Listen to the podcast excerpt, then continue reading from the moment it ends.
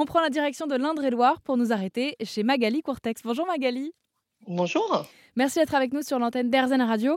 Euh, alors, chez vous, c'est donc la ferme d'Arcania. C'est une ferme pédagogique dans laquelle on peut, selon vous, se ressourcer, en apprendre un peu plus sur la nature. C'est-à-dire, qu'est-ce qui se passe euh, à la ferme d'Arcania? Alors la, ferme d'Arcania, déjà c'est un projet associatif hein, dont je suis la, directrice, mais il y a tout un, un, un bureau et un conseil d'administration qui gère un peu ce projet et qui l'a construit il y a un an ou deux.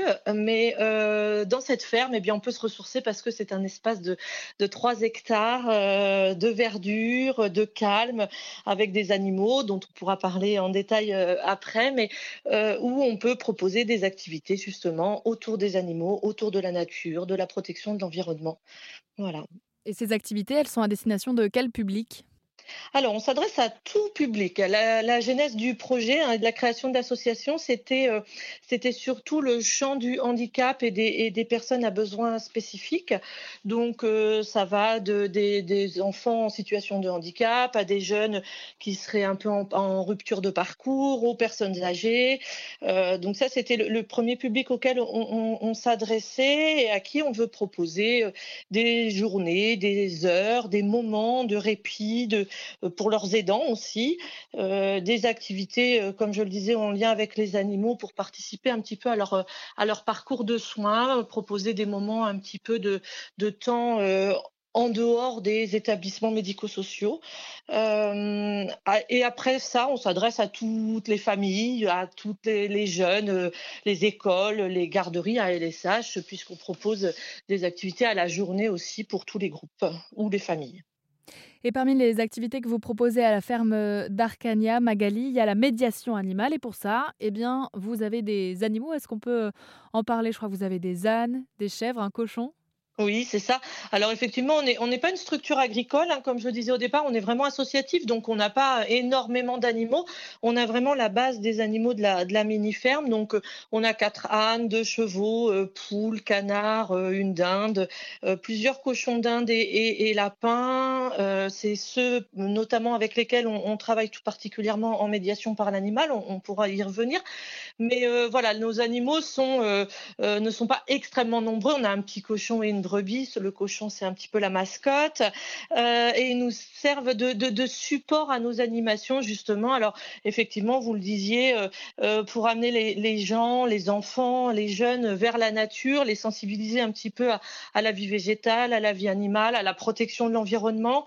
Et puis, voir qu'on peut faire des choses sans les écrans ou sans, sans tout ce qui est un petit peu électronique, etc. Et passer des, des bons moments et découvrir des choses sur, euh, sur la, vie végétale, la vie animale, et puis euh, faire des rencontres. Hein. C'est un lieu de rencontre, c'est un lieu euh, où on va favoriser le lien entre les, différents publics, justement valoriser les, personnes en situation de handicap, participer, on, nous on l'avait mis dans, les objectifs de l'association, hein, mais participer à, l'application de, la citoyenneté, de la laïcité, en permettant à chacun de, de trouver sa place dans cet espace et que tout le monde s'y rencontre. Et alors cette fameuse médiation animale, parlons-en. Euh, Qu'est-ce que c'est? À quoi ça sert? Est-ce que vous pouvez nous, nous éclairer là-dessus, Magali? Oui, tout à fait. Alors, il y a une, une phrase qu'on utilise beaucoup quand on est dans, dans, dans, le domaine de la médiation, qui est de Levinson, et qui dit l'animal ne se nourrit pas d'attentes idéalisées envers les humains, il les accepte pour ce qu'ils sont et non pas pour ce qu'il devrait être. Et je trouve que ça résume assez bien euh, l'intérêt de l'animal et donc de la médiation. Euh, par l'animal, alors l'animal c'est lui le médiateur, hein. nous on n'est que intervenant en médiation et c'est l'animal le médiateur, c'est l'animal qui va avec notre aide, avec notre connaissance du public, de cet animal, euh, mais c'est lui qui va faire, qui va faire des choses. Hum, alors des choses toutes simples, hein, par exemple, quand je parlais de relaxation et de détente, un enfant qui va être très nerveux, par exemple, rien que par le contact de l'animal, ça peut l'aider tout simplement à, redescendre un petit peu en, pression. Et, surtout après, euh, la médiation, c'est euh, l'animal qui va nous permettre d'obtenir des choses. Je donnais l'exemple d'un enfant qui ne rentre pas dans les apprentissages, par exemple, il va le faire sans s'en rendre compte pour l'animal. C'est-à-dire qu'on va lui faire lire le nom de notre animal ou ce que mange notre animal, ou, euh, et, il va rentrer dans la lecture, par exemple, de cette façon-là, toujours euh, pour faire plaisir euh, à l'animal ou pour obtenir quelque chose ou qui va être en lien, qui, va être en lien avec l'animal. ça, c'est vrai pour de la motricité, par exemple, quelqu'un qui n'aurait pas envie de, travailler un, élément de motricité. Si on va promener le chien ou si on coupe des légumes pour les animaux, on ne se rend pas compte qu'on fait de la motricité. Bon, et ça, c'est bon, des exemples très très succincts, et, mais on peut aller très très loin dans ce qu'on peut, dans ce qu'on peut obtenir euh, par le biais de l'animal.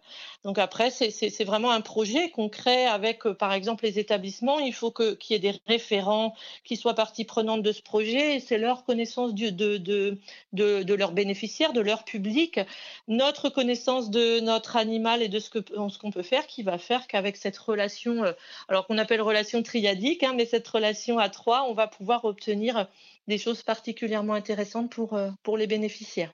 Et c'est là, j'imagine, où le choix des animaux est important parce qu'il faut qu'ils soient plutôt calmes et, euh, affectueux.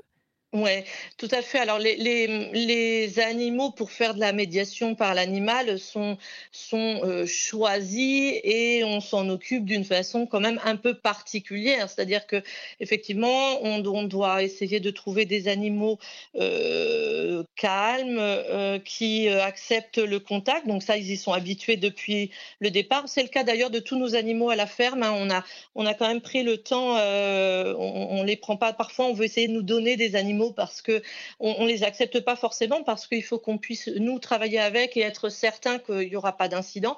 Donc effectivement, c'est un choix et puis c'est un, j'ai envie de dire un dressage, oui, parce qu'ils sont dressés spécifiquement à la médiation par l'animal.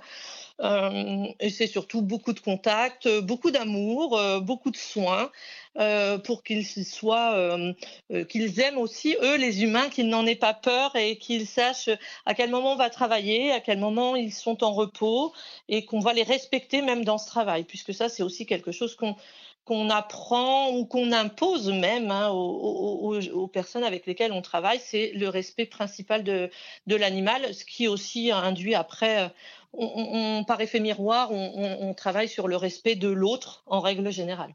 Hmm. Et tout ça, ça se passe donc à la ferme d'Arcania en Indre-et-Loire, une ferme pédagogique dont on vous met toutes les informations sur rzn.fr. Merci beaucoup Magali Courtex. Je vous en prie, merci à vous.